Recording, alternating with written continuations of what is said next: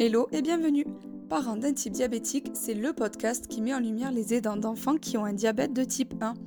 Ici, tu découvriras les histoires des membres de la famille, du corps médical et enseignants qui conseillent, suggèrent et partagent leur expérience et leur vie avec un enfant DT1. Bonne écoute Bonjour Mathilde, je t'accueille aujourd'hui pour que tu viennes nous raconter ton histoire. Je ne dis rien de plus et je te laisse te présenter toi et ta famille. Bonjour Noémie. Euh, alors moi je m'appelle Mathilde, j'ai 37 ans, euh, je suis en couple avec Gaël qui a 36 ans, on a euh, deux enfants, donc Auguste qui a 5 ans, Valentin qui a 2 ans et 5 mois, et donc Valentin qui a un diabète de type 1 depuis bah, fin juillet de cette année, donc ça fait 4 mois, il avait 2 ans et 1 mois. Et comment ça se passe aujourd'hui déjà?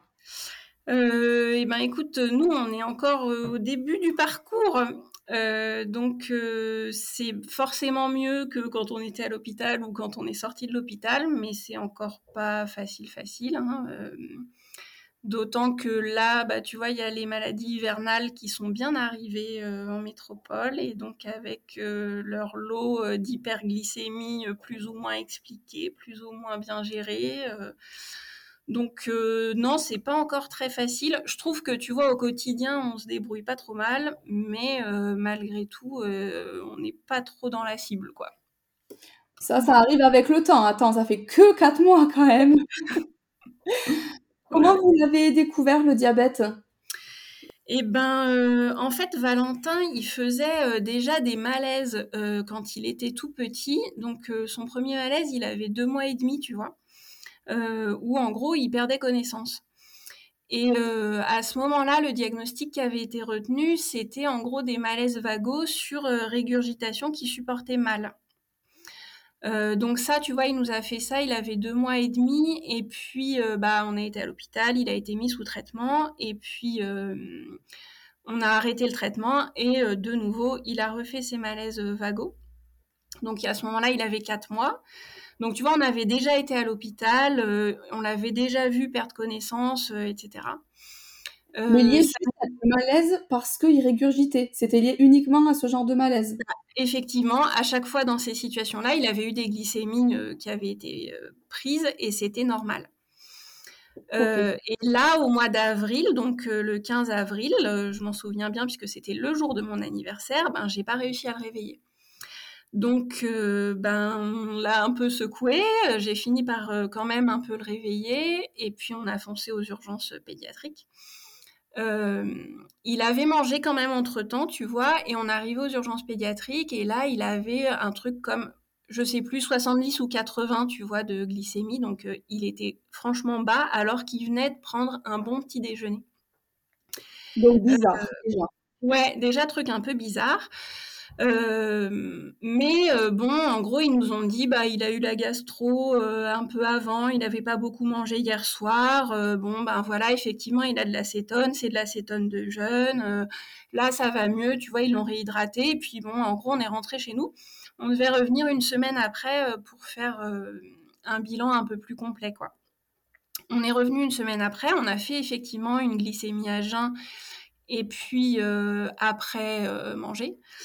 Et là, pareil, il était hyper bas à jeun et même après manger, tu vois, il était à 80, 90, euh, mais tu vois, vraiment pas, pas bien élevé, quoi. Mais à ce moment-là, on nous disait, bah, on ne sait pas trop pourquoi, mais voilà, il a des, hypoglycémies comme ça, on ne sait pas trop pourquoi. On est rentré chez nous, on n'avait pas plus d'explications que ça, tu vois. Euh, fin mai, il a vomi de manière un peu inexpliquée après une chute donc rebelote l'hôpital. Et là, je ne sais pas si on a eu des glycémies ou pas, je m'en souviens pas. Euh, et puis fin juin, euh, là, il a commencé à boire et à uriner beaucoup. Mais fin juin, il faisait beau, il faisait chaud, donc euh, si tu veux, nous, on a quand même mis quelques jours à se dire, bon, ben, est-ce que vraiment il y a quelque chose? Et puis, à ce moment-là, il y avait plein de choses. Il commençait à découvrir un peu la continence, à aller sur le pot. Donc on se disait, bah, peut-être qu'en fait, il urine beaucoup parce que euh, il teste un peu ce truc-là. Euh, bon, quand même, les couches, tu vois, le matin, elles étaient vraiment pleines à craquer. Ça commençait à déborder. Euh, bon. Et donc j'ai envoyé un texto à mon frère qui est généraliste en lui disant ben Valentin urine beaucoup, boit beaucoup. Qu'est-ce que t'en penses, sachant qu'il a eu quand même toute une batterie de tests en avril Est-ce que ça vaut le coup de s'inquiéter quoi? Et il m'a dit bah je te fais quand même une prescription. ce serait bien de faire une prise de sang. Et c'est quelque chose que tu connaissais le diabète ou pas du tout? Ouais, alors moi je connaissais un peu de loin, c'est-à-dire que je savais que quelqu'un qui boit beaucoup, euh, ça pouvait être un diabète. Je savais pas forcément qu'il y avait les urines euh, dans le l'eau, mais je savais que quelqu'un qui boit beaucoup, ça pouvait être un diabète. Mais alors après, tu vois, moi, euh, que ce soit les malaises qu'il avait fait quand il était tout petit ou après, enfin, moi je suis une maman qui s'alarme un peu vite, tu vois. Donc je me suis dit, ok, ben là je suis encore en train de m'inquiéter pour rien, donc euh, je vais pas euh, me sauter dessus pour lui faire piquer euh, les bras, quoi. Donc on va on va temporiser un peu. Je vais être sûre que vraiment il y a quelque chose parce que tu vois une prise de sang chez un tout petit, c'est jamais très agréable, quoi. Donc voilà, donc mon frère, m'a fait la, prescription pour la prise de sang. et puis à ce moment-là, on a eu l'idée avec Gaël de mesurer combien il buvait par jour. Et ce jour-là, eh ben, en fait, il n'a pas bu beaucoup. Donc on s'est dit, ben, en fait, euh, c'est nous qui hallucinons, tu vois. Il y a un jour où il a un peu plus bu, mais en fait, euh, bon, bah, il n'y a pas tant d'inquiétude que ça à avoir. Alors tu vois, c'est marrant parce que euh, dans mon souvenir, ça, tout ça, c'était fin juin. Et en fait, l'ordonnance, enfin le, texto à mon grand frère, c'était début juillet. Donc finalement, c'était pas si, ça a été plus vite que ce que je pensais, disons. Euh, on est parti après le 11 juillet chez mes beaux-parents euh, dans le sud. Euh, et là, donc, il faisait encore plus chaud, mais là, il buvait vraiment des grandes quantités. On a remesuré et là, il buvait bien 2 litres, 2 litres 5 par jour, tu vois. Donc là, on, s'est dit, non, mais en fait, il y a vraiment, il y a vraiment quelque chose. Et puis là, il commençait à être vraiment, tu vois, flagada, à réclamer les bras tout le temps. Bon, voilà. Donc, tu vois, il avait, il buvait beaucoup, il urinait beaucoup, il était fatigué. Et à ce moment-là, il a même commencé à perdre du poids. Lui qui était plutôt à 12 kilos, là, il est arrivé à 11, euh, tu vois, il commençait à maigrir, quoi. Donc, j'avais euh, eu la présence d'esprit de prendre la prescription et de prendre deux Pachemla dans nos bagages. Donc, pendant nos vacances euh, sur la côte d'Azur, eh ben, on a cherché un labo et euh, on en a trouvé un. Alors c'était d'ailleurs un labo complètement nul, mais bref, on a fini par avoir notre prise de sang, on a fait piquer Valentin et on a attendu les résultats. Et en fait, euh, ben, ce labo qui était vraiment super nul, ben, ils n'ont pas appelé ni le médecin prescripteur, ni le médecin traitant, ni les parents. Ils n'ont rien fait. Donc au bout de quelques jours, on s'est dit tiens, mais on n'a toujours pas les résultats euh, de Valentin de la prise de sang. Ce serait quand même bien qu'on aille vérifier ça. Et donc Gaël a été euh, au labo, ils lui ont imprimé la feuille. Et c'est Gaël dans la voiture qui a ouvert l'enveloppe et qui a vu qu'il avait 2,68 g à jeun. Et qui s'est dit Ah ouais, mais en fait là, ça va pas du tout. C'est pas du tout normal et qui est rentré un peu catastrophé à la maison en me disant euh, bah Mathilde je sais pas exactement ce qu'il y a mais euh, faut que tu appelles ton frère euh, ça va pas quoi et donc bah, j'ai appelé mon frère et c'est mon frère qui a fait le diagnostic par téléphone à distance un truc un peu nul tu vois sur son petit neveu vraiment pas terrible quoi et qui m'a dit bah faut aller à l'hôpital et bah voilà du coup moi je moi je je savais pas ce que ça impliquait, disons, tu vois. Je me disais, bah, même si c'est un diabète, ok, on le met sous traitement et puis on continue nos vacances, quoi. Bon, non, c'était pas tout à fait ça. c'était pas tout à fait ça le plan. Euh, j'ai pas entendu ce que tu as dit là, du coup. J'ai dit oui, on se rend pas compte, on sait pas ce que c'est comme maladie, donc on ne se rend pas compte de ce que ça implique, la découverte, en fait. Bah ouais. Euh, quand Julien, mon frère, il m'a dit bah du coup là il faut aller à l'hôpital, je lui ai dit oh mais non, euh, on met en place une hospitalisation à domicile, là on est en vacances, on reste là, c'est bon. Et du coup c'est lui qui m'a dit non non mais en fait c'est un peu sérieux quoi, il faut y aller. Et en fait à ce moment-là, mon frère il me disait c'est probablement un diabète. Donc moi j'avais dans la tête que ben en fait probablement c'était pas ça aussi, peut-être c'était autre chose. Euh, et il m'a dit, bah, si tu veux, je les appelle à l'hôpital de hier, euh, comme ça, ils vous attendent, euh, vous serez, vous serez attendus. Quoi. Bon, bref, on fait nos bagages et puis on se retrouve à l'hôpital. Mais alors, tu vois, dans une région qui n'est pas la nôtre, pas hyper confortable, quoi. Bon, en même temps, c'est jamais confortable l'hôpital. et donc, bah voilà, on arrive à l'hôpital et là, le truc des urgences pédiatriques là-bas, si tu veux, c'est tu as une consultation, tu es d'abord reçu par une auxiliaire de puériculture ou une puéricultrice, je sais pas. Et ensuite, tu vois le médecin. Et la dame qui nous reçoit, donc effectivement, tout le monde était au courant de notre arrivée. Et on arrive et elle nous dit Ah bah oui, oui, c'est Valentin, c'est le petit diabétique. Et là, oh tu vois, moi, c'était la première fois que du coup j'entendais ce mot-là pour mon petit garçon, quoi. Enfin, oh et je me suis dit non, non, mais c'est parce qu'elle sait pas. Mais bon, voilà, ça doit pas être ça, quoi. Bon, elle, elle le pèse. Ouais, c'est un peu, ouais, c'est ça, hein. ça te fait un peu violent, quoi. Waouh. Ah ouais, d'accord. elle le pèse. bah, il avait encore perdu du poids. On voit le médecin, qui était en fait le chef de service. Et là, lui, il nous dit, bah voilà, c'est probablement un diabète. Et puis, bah, vous, vous êtes là pour être en vacances, vous n'êtes pas là pour voir l'hôpital, donc on va vous rapatrier vite chez vous. Donc, ce rapatriement sanitaire, ben, finalement, on l'a jamais remis en question, puisque dès le début, il avait été posé. Alors que finalement, tu vois, a posteriori, on ne pouvait pas le savoir à ce moment-là, mais je pense que ça aurait pu se faire autrement aussi, quoi. Mais bon, à ce moment-là, on ne pouvait pas le savoir. Bref, euh, donc il nous dit ces deux choses-là. Il nous dit c'est probablement un diabète et euh, vous allez être rapatrié euh, dès que c'est possible. Quoi. Ok La Gaëlle lui dit probablement, donc peut-être que c'est autre chose. Et là le médecin nous dit non, c'est un diabète. Ah. Bon. Là, ça y est, le, mot était posé, tu vois, et là, on était sûr, et ah merde, les boules, quoi. Bon, ok.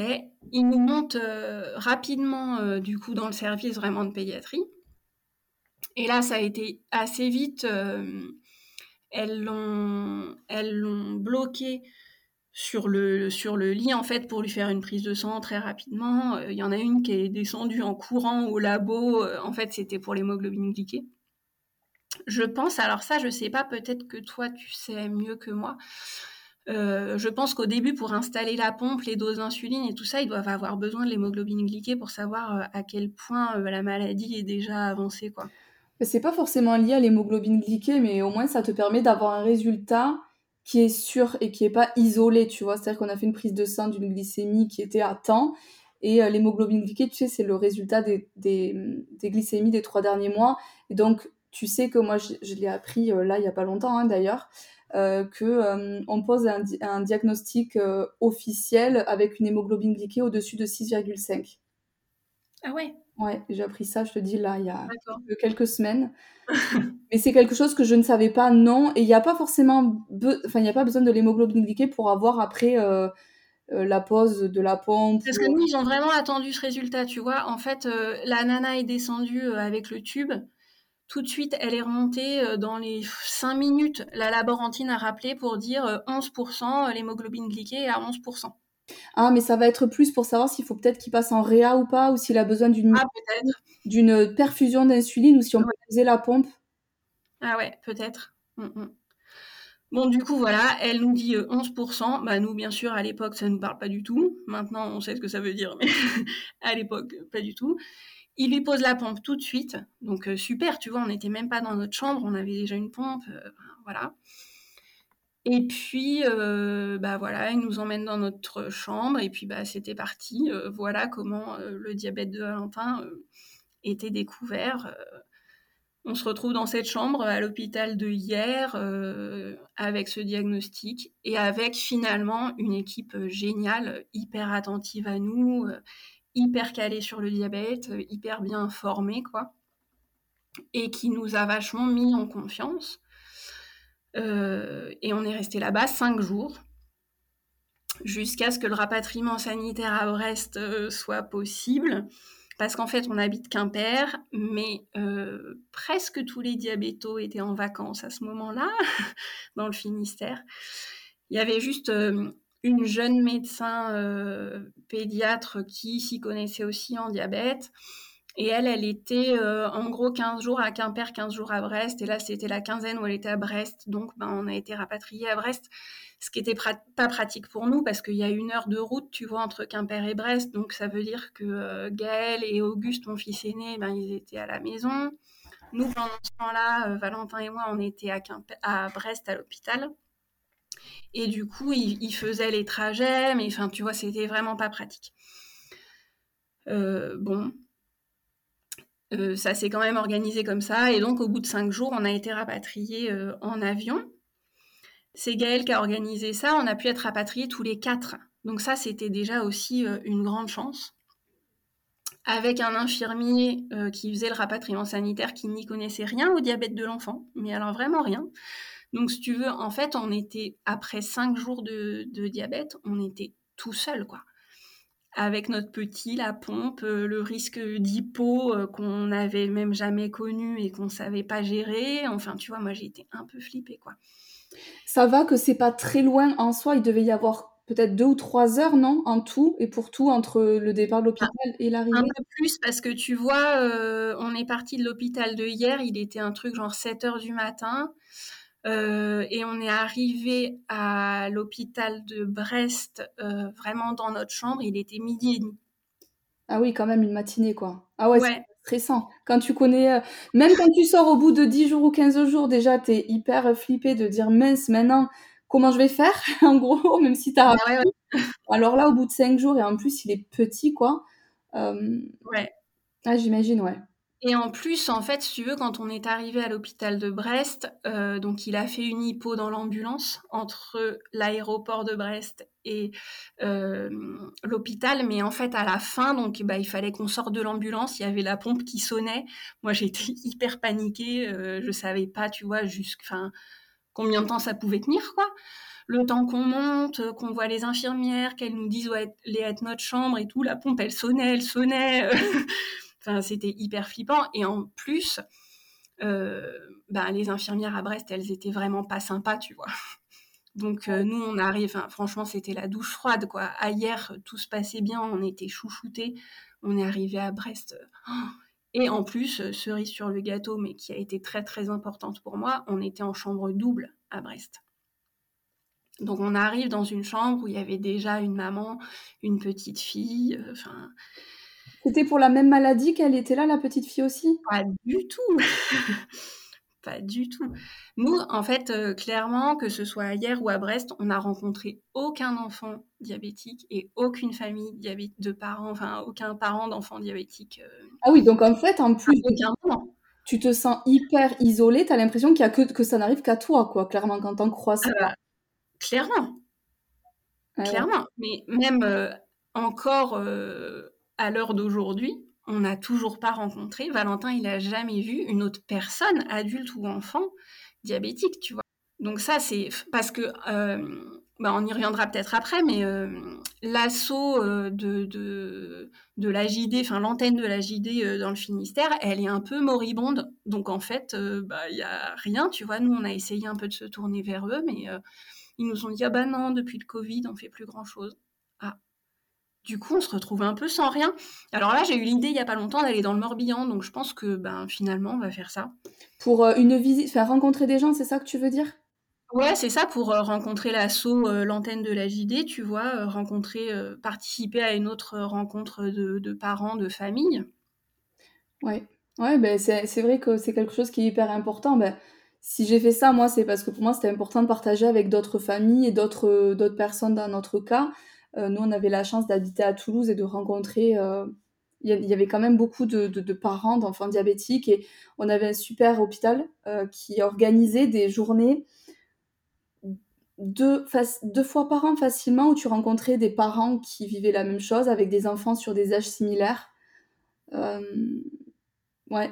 Je crois que tu avais entendu parler de ça, euh, je sais plus euh, dans quel épisode, et je m'étais dit, mais waouh, il y a des endroits où ça se passe comme ça, il y a des familles pour qui ça se passe comme ça. Ouais, parce que tu as carrément un service qui est dédié.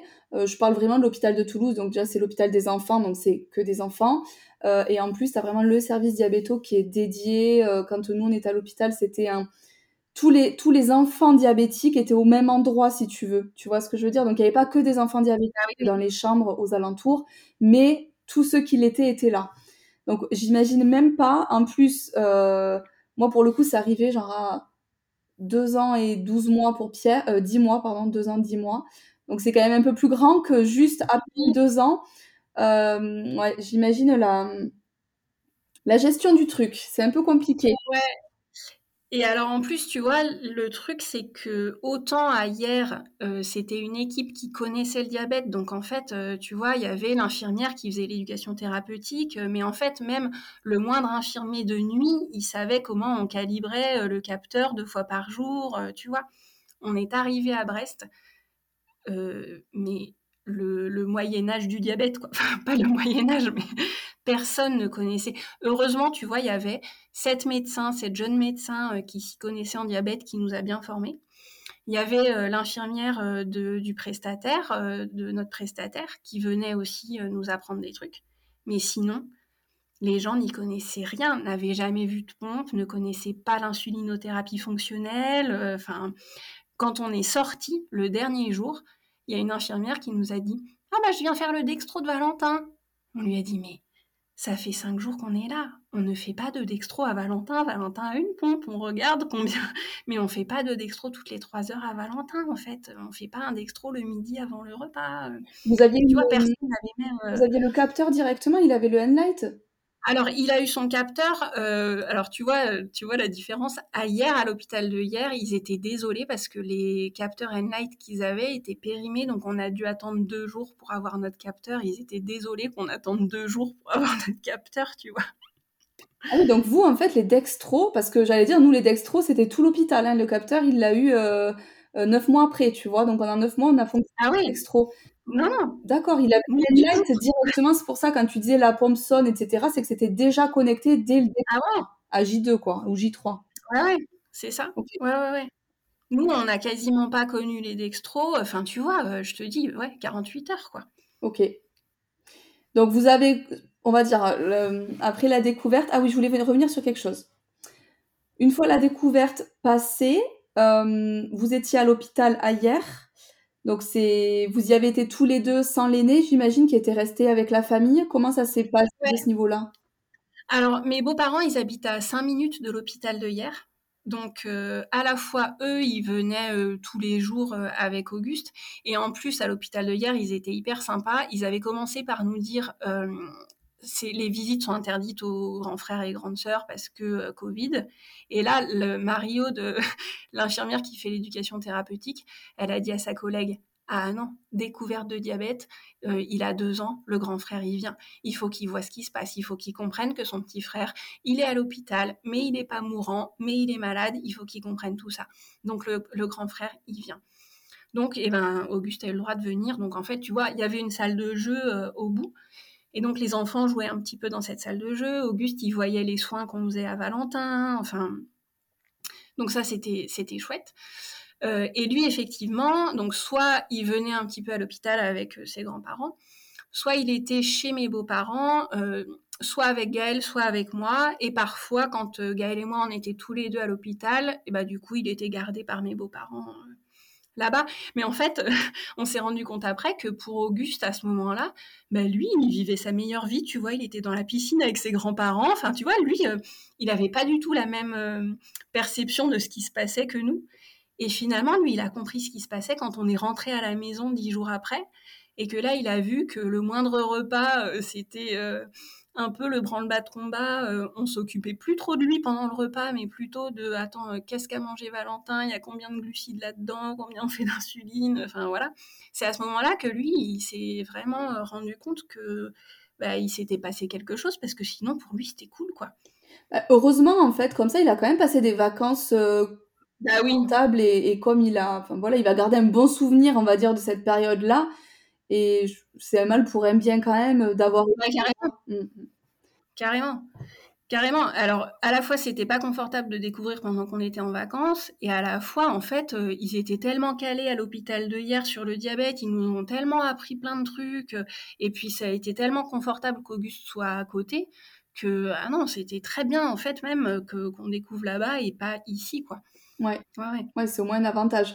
Et donc, quand vous avez été ensuite rapatrié, vous êtes resté à Brest pendant Cinq jours aussi, excuse-moi. Cinq jours aussi, donc tout, ouais, c'est ça, toute la fin en fait de la formation, euh, adaptation avec le diabète. Ouais, c'est ça. Euh, et pendant ces cinq jours-là, euh, bah alors tu vois, on a changé trois fois de voisin, de chambre. Euh, et euh, à chaque fois, c'était de la chirurgie parce qu'on était dans une unité euh, médico-chirurgicale. Donc, tu vois, des enfants qui étaient tombés de vélo, de scooter. Le dernier, c'était un grand qui était tombé de scooter et qui s'était pété le coude. Enfin, tu vois, vraiment rien à voir, quoi.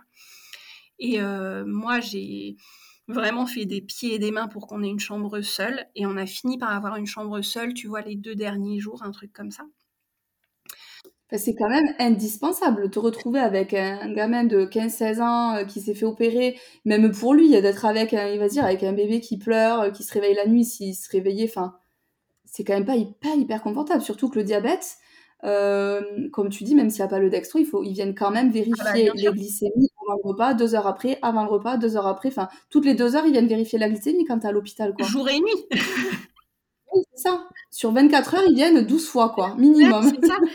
Et euh, en plus, tu vois, je pense que c'était une chambre simple qui avait été doublée parce que euh, c'était vraiment euh, Tetris, quoi. C'est-à-dire que pour accéder au lit de Valentin, l'infirmière de nuit, elle ouvrait la porte. Hop, ça cognait contre le lit de Elsa, la maman, avec qui, heureusement, je me suis bien entendue, qui était vraiment sympa. Hop, elle refermait la porte, elle passait sur le côté, elle passait entre les deux lits et elle arrivait au fond, au lit de Valentin, où elle regardait la pompe. Tu vois, ça la nuit, même pour les autres voisins.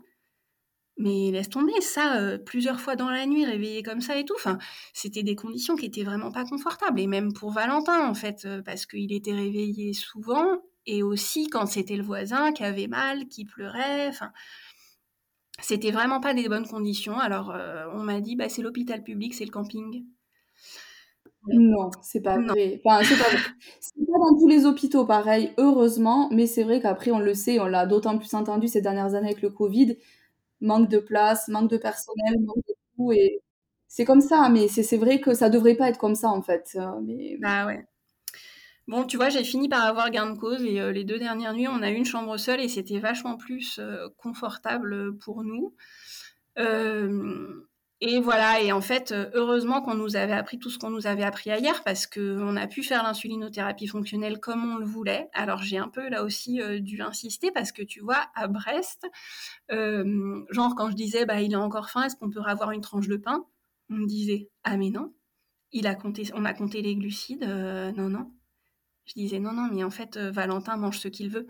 Je vais rajouter l'insuline s'il faut, mais s'il veut une autre tranche de pain, on lui donne une autre tranche de pain quoi. C'est horrible. Et après, on m'avait dit, tu vois, ce jour-là, on m'avait dit que euh, l'infirmière, elle avait été catastrophée, qu'elle avait demandé à tous ses collègues, ah, mais est-ce que je donne une deuxième tranche de pain à Valentin? La maman, elle insiste. Enfin, tu vois, vraiment, je te dis, le Moyen Âge euh, du diabète, quoi. Et heureusement, hier, il nous avait prévenu de ça, il nous avait dit, euh, l'insulinothérapie fonctionnelle, c'est pas encore partout. insistez pour que votre petit puisse manger tout. maintenant, vous savez faire. Parce que tu étais au courant de l'insulinothérapie fonctionnelle parce qu'on t'en avait parlé ailleurs. Tu ne connaissais pas ça avant. Non, non, bien sûr. C'est ailleurs qui nous avait formés à ça. Ok, oui, parce que je me disais, mais attends, au bout de cinq jours, comment tu sais tout ça? Mais oui, évidemment, c'est qu'on t'a prévenu. Attention, faites, demandez ça, euh, veillez à ce qu'il y ait ça, etc., etc. Ouais, d'accord, je comprends mieux. Et, euh, et, en fait aussi, elles nous ont dit hier, normalement les gens, on les laisse un peu atterrir, on leur laisse 2-3 jours euh, pour digérer. Euh, vous, on n'a pas ce temps-là. Heureusement, on est soignants tous les, temps, tous les deux, hein, Gaël et moi.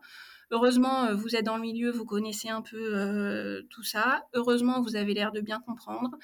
on n'a pas le temps de vous laisser digérer, on va vous bombarder d'infos, mais il faut que vous soyez un tout petit peu autonome avant de partir de chez nous. donc, elle nous a quand même dit pas mal de choses, tu vois. Donc au bout de cinq jours, vous étiez quand même, euh, comme tu dis, autonome. Enfin, je sais pas, en termes de pourcentage, peut-être 70-80% déjà. Euh. Je dirais 50 quand même. Hein. je peux te dire que l'hypo, euh, quand on est arrivé dans le service à Brest, je me suis pas sentie autonome du tout. Moi, j'étais hyper flippée. Je savais pas bien, tu vois, quoi faire, comment faire, quoi. Ouais, ouais, mais c'est normal. Quand, en fait, tu savais faire ce qu'on t'avait appris. Et en fait, euh, traiter une hypo, c'est pas ce que tu apprends en premier quand tu arrives à l'hôpital. Ah non. Ok. Bah non. Alors que ça pourrait, parce que c'est pas le plus compliqué et c'est rassurant. c'est clair, je crois que c'est le plus simple en fait à traiter l'hypo. Une fois que tu as le bon dosage et qu'on te dit, euh, voilà, il y a ça, y a, tu donnes ça, c'est plus simple, c'est vrai. Et euh, on n'en a pas parlé, mais de lui, comment il a vécu ça? Euh, Comment il a vécu ça, Valentin? Comment il a ressenti les choses? Est-ce qu'il allait mieux après? Eh ben, c'est un peu dur de savoir parce que tu vois, euh, deux ans et un mois, avec en plus euh, un petit Valentin qui, au niveau du langage, est pas. Maintenant, c'est mieux, mais n'était pas hyper avancé à ce moment-là. ce qu'on peut dire quand même, c'est qu'effectivement, avant l'hospitalisation, il était très grognon, il réclamait les bras, il n'était pas en forme, tu vois. Euh, dès qu'il a eu de l'insuline, ah oui, il y a un truc dont je t'ai pas parlé et que je trouve important. Euh, moi, ça faisait plusieurs semaines que je trouvais que Valentin sentait l'acétone.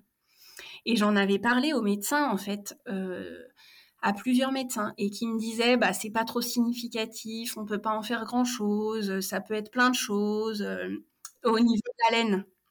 Mais comment tu savais ce que ça sentait? Enfin, comment tu sais, ah tiens, ça c'est l'acétone? Et ben je trouvais que ça sentait le dissolvant euh, pour le vernis à ongles en fait. Tu vois? Et je sais que ma grand-mère, quand euh, mon petit frère était malade, elle disait il sent l'acétone. Et donc tu vois, je ne sais pas comment elle connaissait ce mot-là ou d'où ça sortait, mais du coup, tu vois, je, j'associais cette odeur-là. Enfin, tu vois, je connaissais cette odeur-là, quoi. Oui, parce que attends, je me dis, attends, moi, l'acétone, alors, ok, vous êtes dans le milieu soignant, donc je me dis, bon, peut-être que c'est ça, mais moi, tu, même aujourd'hui, Pierre, ça fait trois ans, je peux te dire que même quand il a des cétones qu'il faut tout changer, je n'ai jamais senti, parce qu'on me dit, ah, il y a une haleine de cide. Mais jamais, même des fois, quand je vois qu'il a l'acétone, je dis, ah, vas-y, souffle-moi dessus, que je comprenne, en fait, ce que c'est cette odeur. L'odorat, tu vois.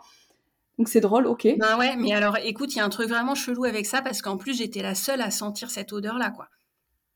Ah, la maman. Et en fait, du moment où il a été sous insuline, il sentait plus l'acétone, hein, euh, bien sûr. Et là, maintenant, et ça, je trouve ça fou, dès qu'il a de l'acétone, je le sais avant de lui faire l'acétonémie. Parce que je trouve qu'il sent, il a une haleine qui sent l'acétone. Et de nouveau, je suis la seule à sentir. Ouais, ben en fait, à ton odorat, en tout cas, quelque chose qui est, ben, tu vois, si c'est si c'est quelque chose que tu te rappelles, c'est un peu comme un truc d'enfance, tu sais, où des fois, tu sens quelque chose, tu dis, ah, ça sent comme chez ma grand-mère, justement. Ben, toi, c'est peut-être que, c'est ancré euh, hyper loin, hyper profondément, quoi. Ouais. Bon, du coup, euh, du coup, effectivement, tu vois, il sentait plus l'acétone, il était, euh, il était moins fatigué, mais il était quand même, il était quand même encore flagada, tu vois. Ouais, c'est normal. Ouais. Après, euh, ça, a mis, quelques jours. Je trouve que quand même, quand il est rentré, sorti de l'hôpital, après qu'il est rentré à la maison, je trouve qu'il était déjà plus en forme. Après, lui, il en disait pas grand-chose. Euh, maintenant, Valentin, c'est un petit garçon qui est assez cool, tu vois. Donc, euh, tu vois, par exemple, les dextros, les soins et tout ça, il a râlé peut-être une demi-journée et après, il a plus jamais râlé. les infirmiers, ils hallucinaient de comment il était cool, Valentin, quoi. J'ai envie de dire aussi, c'est un des seuls avantages de la découverte chez l'enfant. Vraiment, l'enfant euh, bébé presque, tu sais, genre qui sort à peine du stade bébé. C'est qu'en fait, les enfants, ils... à cet âge-là, c'est en fait, ils se rappellent pas, ils se rappellent pas d'hier. Tu vois ce que je veux dire ou pas? Et genre, ils vont pas se souvenir qu'ils avaient pas ça euh, il y a encore une semaine, deux semaines. Oui, moi j'étais étonnée de voir comment Valentin, euh, ben, il apprenait le diabète, euh, comme il apprenait euh, le langage, comme il apprenait la propreté. En fait, lui, il se posait pas la question de savoir s'il était le seul à avoir du diabète, si c'était juste, pas juste, si c'était marrant ou pas marrant. Enfin, tu vois, juste, ben, il fallait apprendre, et ben c'est tout, il apprenait ça. Et aussi, l'autre truc qui m'étonnait vachement, c'est que il continuait de se développer sur les autres plans, quoi. C'est-à-dire qu'on était à l'hôpital. Et lui, il continuait d'apprendre la propreté avec le petit pot qu'on avait amené à l'hôpital. Il continuait de développer son langage. Tu vois, euh, alors que nous, on était un peu en mode pause sur tout le reste. La vie s'était un peu arrêtée pour tourner autour euh, du diabète de Valentin. Et ben lui, non, quoi. Lui, hop, il y avait des nouveaux mots qui sortaient. Euh, enfin, on était assez étonnés de ça, quoi. Ouais, c'est euh, c'est fou en fait. Ben, c'est à partir du moment où son corps allait mieux, puisque à cet âge-là, c'est des besoins euh, primaires encore. Tu vois ce que je veux dire? Ok, il y a le développement du langage et autres, mais son corps, il avait été remis, on va dire, comment dire, Et en fait, bah, c'est bon, c'est parti. On, on continue l'apprentissage et le développement sur d'autres niveaux. C'est assez dingue hein, quand même. Hein. Ouais. Le seul truc peut-être qu'il en a dit, tu vois, lui, quand on est sorti, il disait, je, pense notamment une fois où on était chez mes parents et où, je sais plus, mon père ou ma mère le changeait.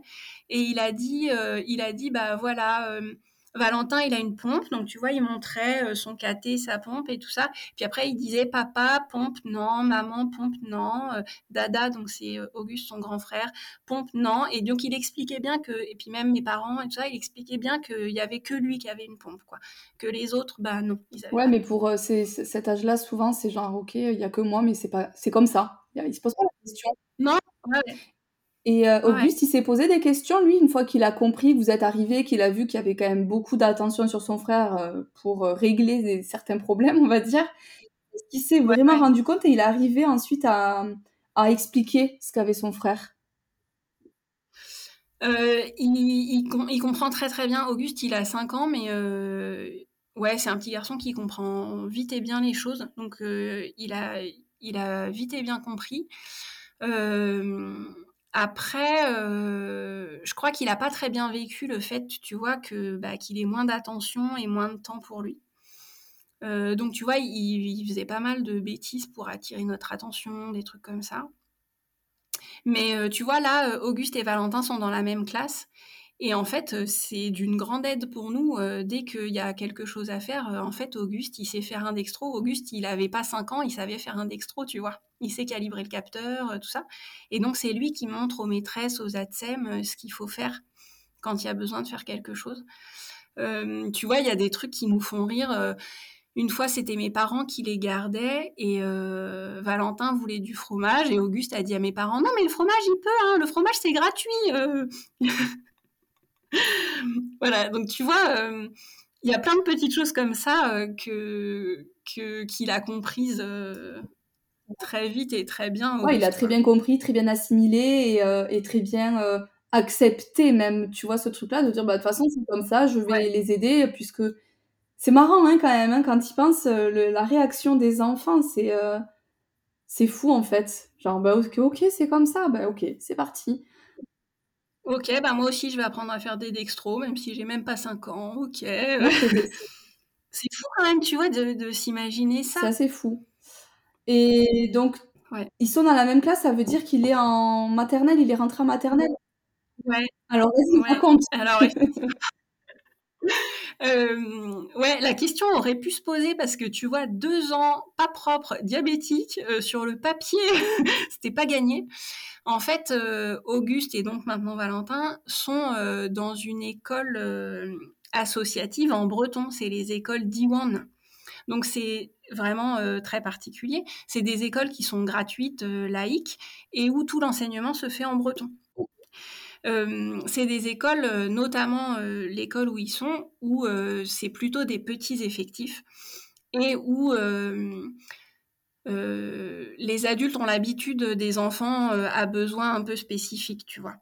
Donc euh, il y a souvent des enfants pour qui ça se passait pas très bien dans le cursus un peu plus classique, qui ont besoin d'un plus petit effectif, qui ont besoin d'attention un peu particulière, etc. Donc donc voilà. Et en fait, ben c'était prévu depuis longtemps que Valentin rentre en septembre, avant même qu'on sache pour le diabète, tu vois. Donc, euh, bah, Valentin n'a pas pu faire sa rentrée parce qu'on n'avait pas pu former la maîtresse et la TSEM euh, avant la rentrée. Mais même là, du coup, tu vois, toutes les mamans, elles me disaient, mais Valentin, il est où? Bah finalement, Valentin, il n'est pas là. Euh, pourquoi il n'est pas là le jour de la rentrée?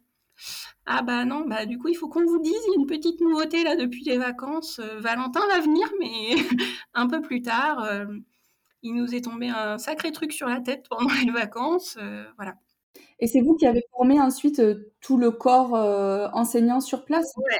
Ce qui n'a pas été très facile. Euh, parce que en fait, Hélène, l'infirmière du, du, prestataire de santé, elle, elle avait dit qu'elle pouvait se rendre dispo, mais elle était hyper occupée à ce moment-là. On n'avait pas de nouvelles de la maîtresse, du directeur et tout ça, donc finalement, ça n'a pas pu se faire avec elle. Donc c'est moi qui ai formé d'abord la première fois, il y avait la maîtresse et la TSEM, si je me souviens bien. Sauf que la maîtresse a démissionné le 15 septembre et qu'elle a été remplacée par deux nouvelles maîtresses. Donc il a fallu que je refasse une réunion pour former euh, les deux nouvelles maîtresses. Et là, il y avait le médecin scolaire et il y avait le directeur en plus. Donc tu as fait d'une pierre deux coups, premier, première formation en amont, euh, celle qui est partie, et là tu as fait une plus grosse formation pour Ouais. sensibiliser, on va dire, au moins euh, la plupart des euh, personnes importantes, Ouais. en tout cas pour, euh, pour ton fils. quoi. Ouais, ouais, c'est ça. Euh, sachant que quand même, euh, c'est important, euh, Valentin va pas à la cantine. Donc là, pour l'instant, parce qu'il est petit, parce qu'il a le diabète, etc., euh, nous, on s'est organisé pour qu'il y en ait toujours l'un de nous deux qui va le chercher à 11h45 et qui le fait manger et qui le- lui fait faire la sieste aussi euh, l'après-midi. Valentin va juste à l'école les matinées. Et ça, c'était quelque chose qui était déjà prévu en amont ou c'est vraiment parce qu'il a le diabète euh, Ouais, c'était déjà prévu en amont et du coup, euh, alors tu vois, je pense que s'il n'y avait pas le diabète, petit à petit au cours de l'année, on l'aurait mis à la cantine, euh, puis euh, l'après-midi, au moins de temps en temps, enfin voilà. Là, on pense qu'on va pas se précipiter là-dessus et on verra bien, tu vois. Mais Et Auguste, il est à la cantine à l'école l'après-midi? Oui, D'accord. ce qui n'était pas très facile pour lui au début de nous voir arriver en fin de matinée récupérer son frère alors que lui restait, tu vois. Surtout qu'ils sont dans la même classe, donc ils voient. Ouais, c'est ça. Ok. Oui, parce que en fait, c'est une classe, euh, même si Auguste est en grande section, Valentin en toute petite section, c'est une classe unique où ils sont 15. Ok. Toute la maternelle dans la même classe? Ouais, Ok. ouais, ouais. C'est même hyper luxueux. euh, du coup, euh, c'est la seule classe de l'école. Donc, tu vois, ils ont la cour pour eux 15, euh, ils ont un parc arboré super, des jeux super pour eux 15. Pourquoi il y a si peu d'élèves qui vont dans ce type d'école alors? Et ben en fait, il y a trois sites sur Quimper, donc tu vois, euh, c'est, ça fait finalement euh, pas mal d'élèves. Et là, c'est l'école qui est nouvellement ouverte. Elle a ouvert euh, quand Auguste était en petite section, et du coup, ben, ça se remplit petit à petit, disons. Quoi. Bon, c'est intéressant tout ça. Euh, moi, j'ai une autre question. Donc, tu as formé euh, tout le corps, euh, on va dire, enseignant de l'école, finalement, s'il n'y a qu'une classe, tout le monde sait. Il n'y a pas besoin de passage d'infirmière, du coup? Ben non, Ok.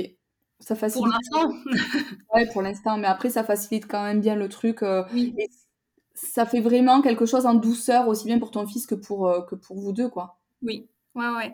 Alors, il y a quand même euh, un petit revers de médaille à ça, c'est que euh, ben, nous, on peut pas travailler à temps plein euh, du tout avec ce, ce- ce- cette organisation-là. Et en plus, comme on était déjà à mi-temps avant parce que on était en congé parental, dans l'absolu, on n'avait pas le droit aux AJPP de la CAF parce que tu as le droit aux AJPP quand tu réduis ton activité, pas quand tu ne l'augmentes pas alors que tu devrais l'augmenter.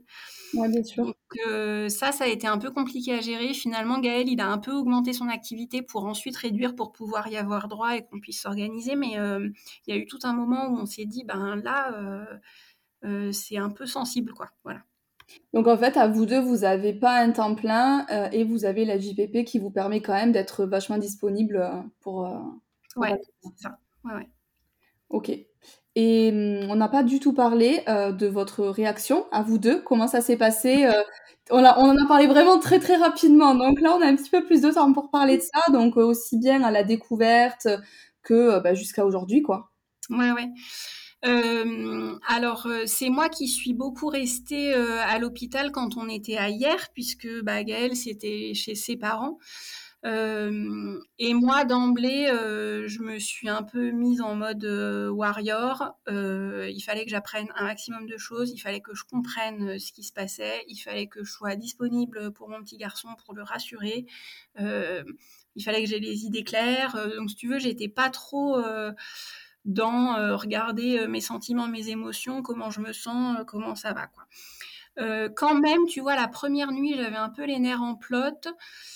Euh, je savais pas trop comment canaliser ce truc-là. Je pleurais un peu. Et alors, en fait, ce que j'ai fait, c'est que j'ai pourri le labo qui, qui n'avait appelé personne sur les réseaux sociaux et sur Internet. Et je, je leur ai dit tout le mal que je pensais d'eux. Voilà.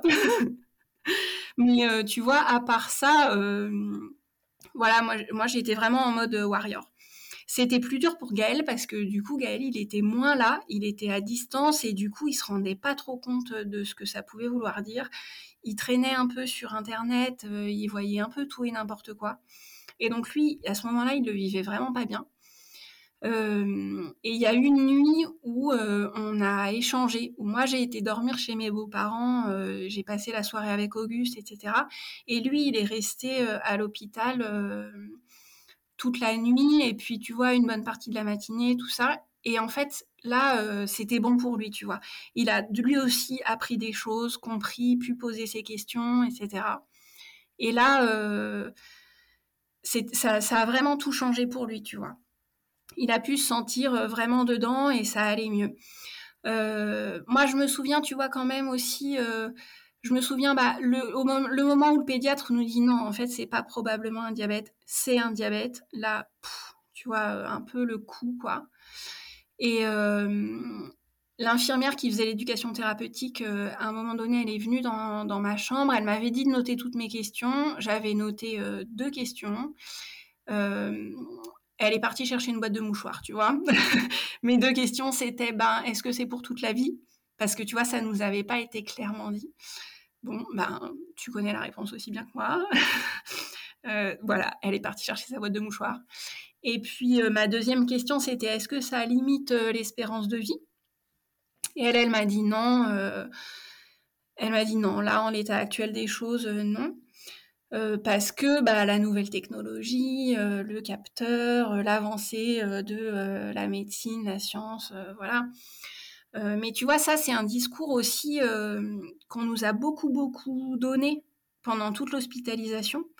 Mais du coup, tu vois, personne nous a parlé des complications, personne nous a parlé des risques. Et c'est après, une fois qu'on était rentré à la maison depuis un moment, que moi j'ai appelé mon frère et que je lui ai dit, mais attends, mais là, moi je comprends pas finalement, on me dit que des bonnes nouvelles par rapport à ce diabète. J'imagine qu'il n'y a quand même pas que des bonnes nouvelles.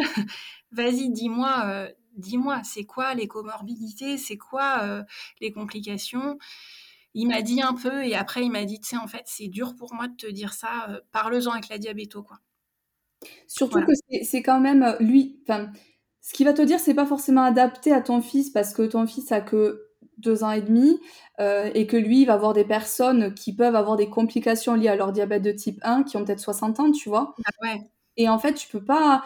Moi, je pense vraiment, euh, ben, un peu comme ton frère, pour le coup, on peut, on peut pas savoir, tout simplement parce que aujourd'hui, on a des choses qui n'existaient pas il y a deux ans, il y a quatre ans, il y a cinq ans, il y a dix ans, tu vois. c'est sûr. Et, et nos, nos, nos, petits, parce que bah, moi, il est encore petit, même s'il va avoir six ans, c'est encore un petit, euh, ils sont quand même hyper équipés déjà pour leur âge. Et tu imagines qu'ils seront adolescents, tu imagines dans 10 ans, 15 ans, les, les, les appareils qu'ils auront. Et, et ça. Enfin, là, j'ai vu quelque chose hier. Euh, genre, il est, apparemment, il y a un médicament qui est sorti. Oui.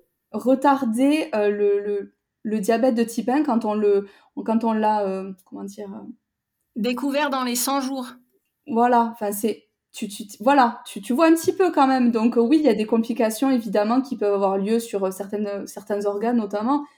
Mais moi, j'y pense pas et je pense, moi, je suis très très optimiste. Mais je pense que tu es un peu pareil quand même de te dire, mais c'est trop cool quand même que ça soit arrivé aujourd'hui sur nos enfants de deux ans que euh, sur, euh, je sais pas, euh, si on a eu des enfants il y a 20 ans, 30 ans, 50 ans ou autre quoi. Mais je crois, alors 50 ans, c'est clair. Mais même si on les avait eus, je crois, il y a 5 ans ou 10 ans, oui, je crois que déjà ça aurait été complètement différent, quoi. Tu vois, les adultes, j'ose même pas imaginer les mamans d'enfants, euh, tu vois, genre il y a 30 ans ou 40 ans, qui euh, les couchaient, d'accord, elles faisaient un dextro au coucher, et le lendemain matin, elles savaient pas à combien elles allaient les retrouver, et s'ils étaient euh, à 30 ou à 350, quoi. T'imagines ce stress des mamans Du coup, c'était vraiment géré différemment. J'ai une amie à moi, donc a mon âge, 32 ans, qui est diabétique depuis toute petite, depuis qu'elle a 6 ans, il me semble.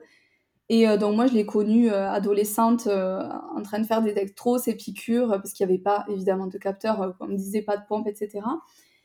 Et, et pour faire les cétones, dis-toi par rapport à aujourd'hui, c'était faire pipi dans un bocal avec une languette, tu vois. Et elle me disait, je vais te dire un truc, je n'ai jamais fait les cétones de ma vie.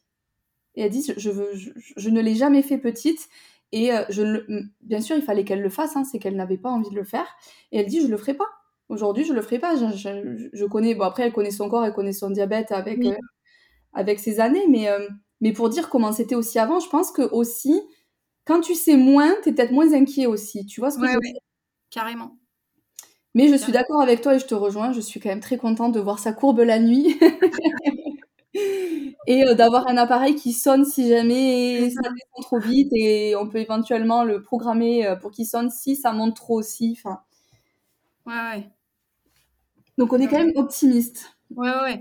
Non, mais ça, c'est sûr. Et surtout, moi, je pense qu'en en fait, on on peut pas savoir et on ne peut qu'être optimiste parce que en fait, on n'a aucun recul sur euh, des gens qui auraient eu ce genre d'appareil il y a deux ans, quoi. On n'a aucun recul parce que ça n'existait pas avant. Donc voilà.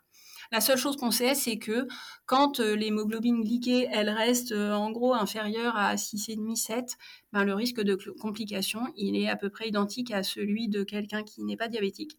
Donc euh, bah, voilà, ça va être notre objectif. On en est encore loin, nous, je t'avoue, mais... C'est normal, c'était il y a 4 mois, vous étiez à 11, tu peux pas espérer diviser Mais ça va arriver. Après, quand on se laisse le temps, qu'on déstresse et te dire, bon, ok, en fait, Bon, je sais pas comment, comment tu vois les choses, mais tu vois, moi je me dis, euh, quand il était petit, déjà je sais même pas combien il était, pour te dire. Je, je connais pas son hémoglobine glycée à la découverte, je sais même pas son taux de glycémie à la découverte. J'ai dû le revoir, mais tu vois, je m'en souviens pas. Et en fait, je me dis juste, ben, de toute façon, on fait de notre mieux. Donc, euh, ok, à un moment donné, ça va pas, et ben c'est pas grave, on va faire en sorte que ça aille mieux. On essaie d'autres appareils, on se bat pour passer sur telle pompe si on en a envie, etc., etc. Et puis, euh, ça ne peut calé en s'améliorant, tu vois. Donc euh, non, on est, on est quand même positif sur tout ça. Et donc voilà, par rapport à ta question de comment on l'a vécu à ce moment-là, je pense que je t'ai à peu près bien répondu. Euh, moi, il y a, tu vois, ce truc de chambre double à Brest, j'ai fait une fixette là-dessus et vraiment, je me suis battue pour qu'on ait une chambre simple. Et tu vois, pendant toute l'hospitalisation, il y avait aussi ça, quoi. Euh, si bien que le jour où on a eu une chambre simple, je me suis plantée dans mon calcul de glucides et je lui ai donné trop d'insuline. et je me suis liquéfiée sur place au moment où je me suis rendu compte que merde, je lui ai donné beaucoup trop d'insuline en fait. Euh, j'ai appelé l'infirmière et le médecin qui m'ont dit bah on va voir. J'ai appelé mon frère qui m'a dit file-lui du sucre. sucre, jus, euh, voilà, vas-y. Et donc j'ai fait ça. Mais euh, ouais, et, heureusement, là, tu vois, mon frère, il a été cool. Il m'a dit, mais c'est obligé, Mathilde, en fait. Ça fait dix jours que tu es à l'hôpital. Ça fait dix jours que tu te bats là euh, pour euh, tout comprendre, pour être la mieux possible pour ton fils, pour avoir ta chambre simple. Ben, forcément, c'est obligé que ce genre de choses, ça arrive.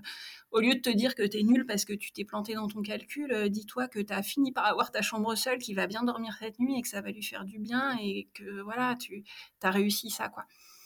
Mais euh, ouais. Probablement arriver, euh, même avec l'expérience. Hein.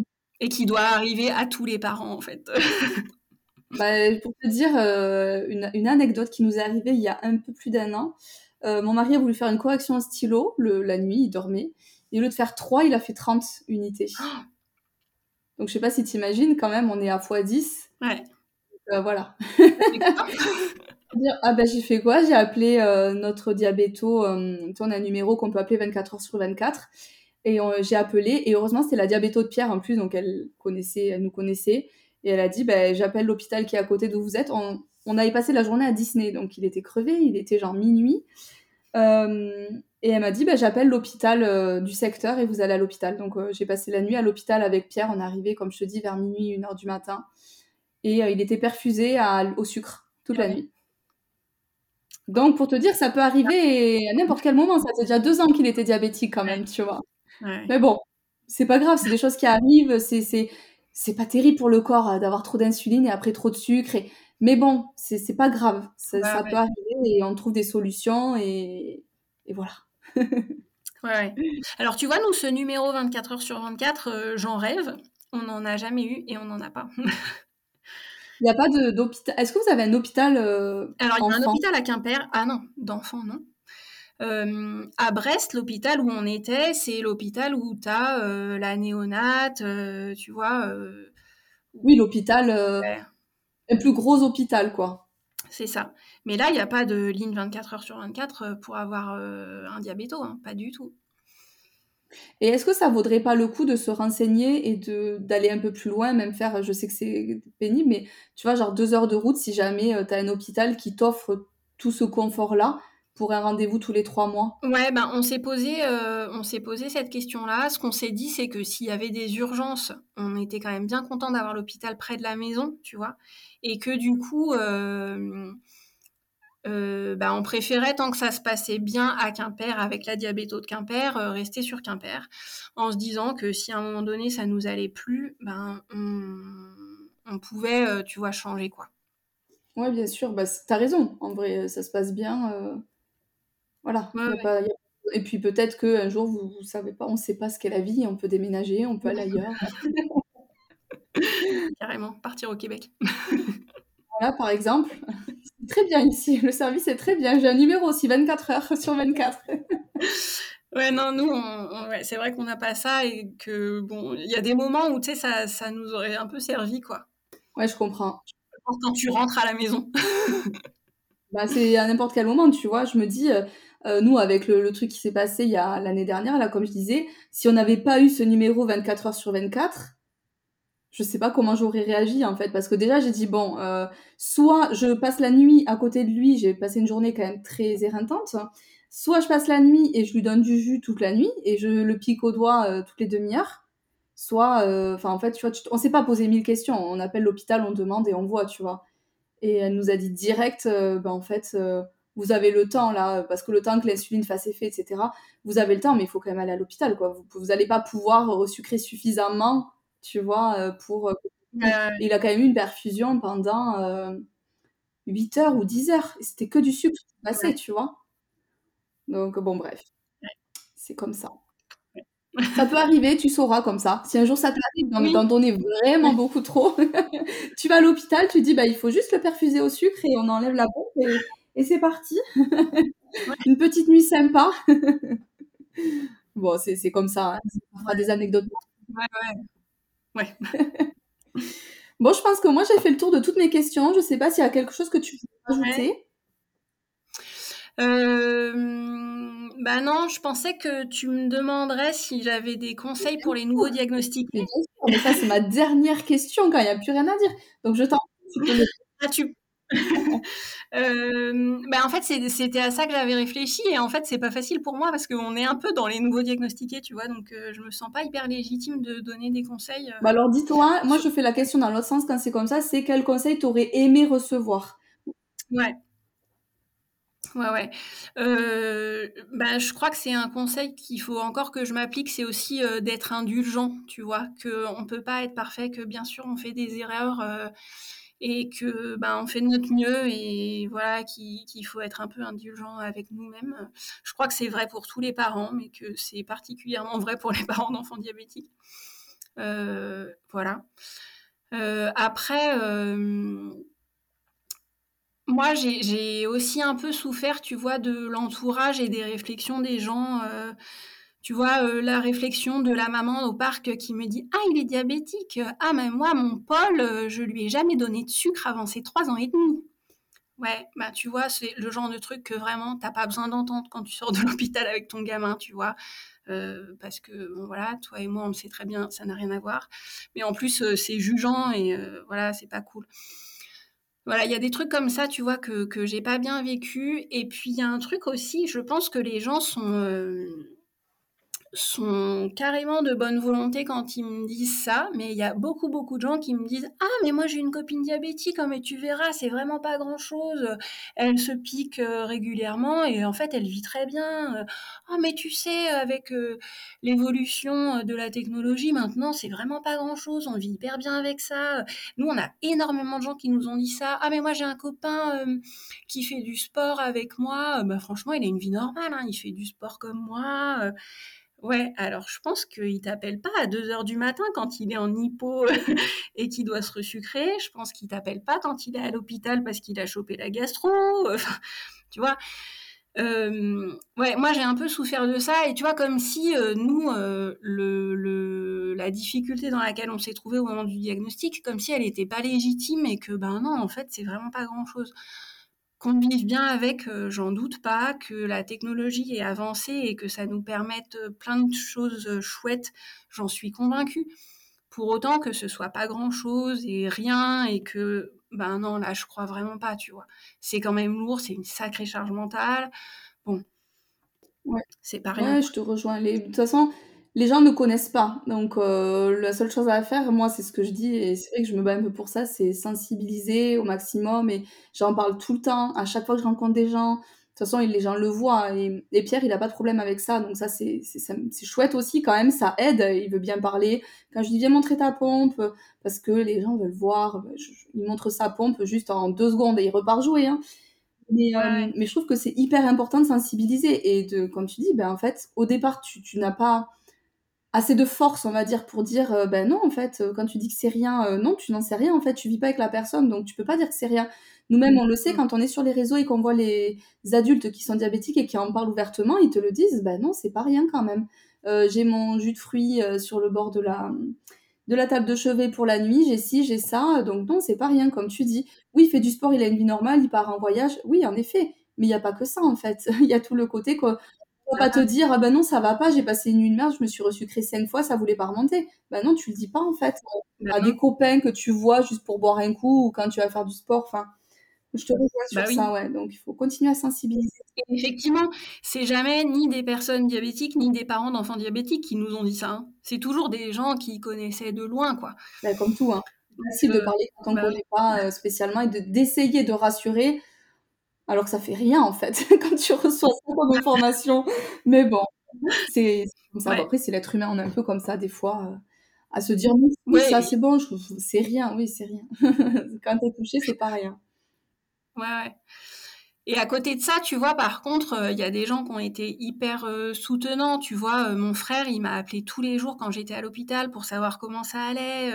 Ma copine Mathilde, qui pour le coup est pas soignante et qui n'y connaît rien au diabète, elle nous a envoyé un chouette petit jeu pour occuper Valentin à l'hôpital. Ben, tu vois, ça c'était hyper utile. Euh, Il y a, y a eu, tu vois, plein de gens comme ça qui ont eu des attentions qui étaient chouettes. Et finalement, je trouve que quand euh, t'es proche euh, d'une famille euh, à qui, chez qui on découvre un diabète, ben, c'est ce genre de choses qu'il faut faire, tu vois. C'est leur apporter de la bouffe les premiers jours parce qu'ils ont un peu la tête sous l'eau, c'est les soutenir, garder le grand quand il y a besoin. Enfin, finalement, comme euh, quand euh, en postpartum ou quand, co- comme quand il y a un deuil, enfin, tu vois, comme quand les gens ont besoin, quoi.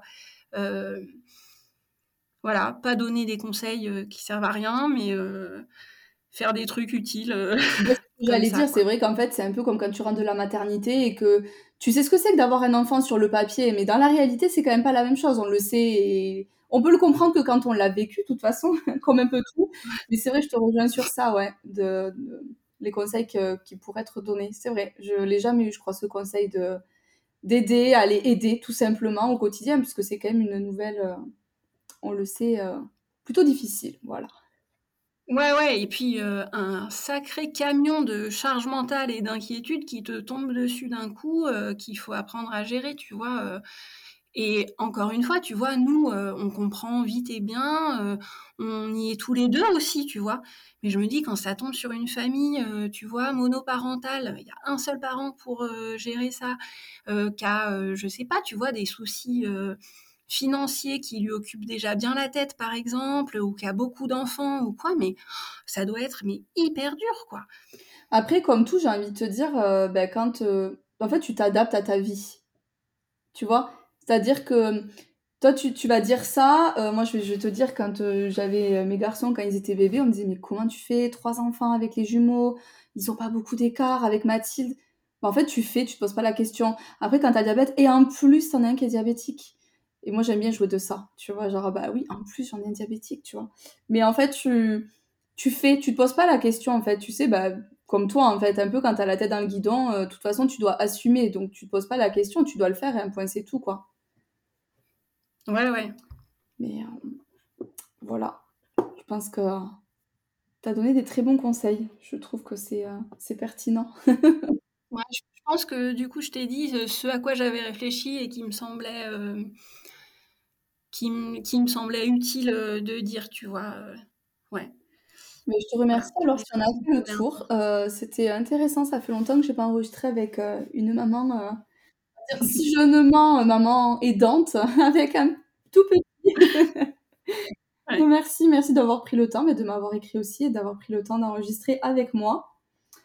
Bah, je te remercie et puis je te remercie aussi euh, d'avoir fait passer ton appel, euh, tu sais, pour voir s'il y avait des parents euh, dans notre coin. ouais, je, je, le referai. C'est vrai que c'est, il faut, c'est comme tout, tu sais. Il faut demander plusieurs fois parce que les gens ne sont pas connectés tout le temps. Donc voilà, avec entre l'épisode, on va mettre, je vais le mettre sur Facebook, je le mettrai dans le petit message de toute façon s'il y a des parents dans ton secteur, dans ton département, voire région, tu vois qui sont intéressés pour venir euh, vous rencontrer ou organiser quelque chose avec vous. Je pense que c'est indispensable de toute façon et vous n'êtes pas les seuls à être dans ce cas-là, forcément. Bah non, c'est ce que je me dis. Puis, euh, tu vois, quand euh, la fille de l'assaut, elle me dit on fait rien depuis le Covid, je me dis mais attends, il y en a un paquet des parents quand même qui sont passés par là depuis le Covid et qui sont tout seuls dans la nature. Ouais, puis le Covid, ça va faire trois ans quand même bientôt, donc on a appris à vivre avec ça, tu vois. Il est temps. c'est vrai, il est temps. bon, merci Mathilde, je ferai un petit rappel sur ça. Merci d'avoir pris le temps et à très vite. Merci à toi, à très vite.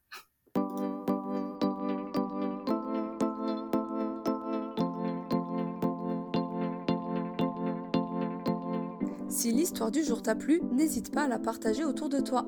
Et si tu souhaites toi aussi venir la partager, écris-nous sur les réseaux sociaux ou par email. Toutes les informations sont dans la bio de l'épisode. A bientôt avec un nouveau partage de quotidien d'un enfant diabétique de type 1.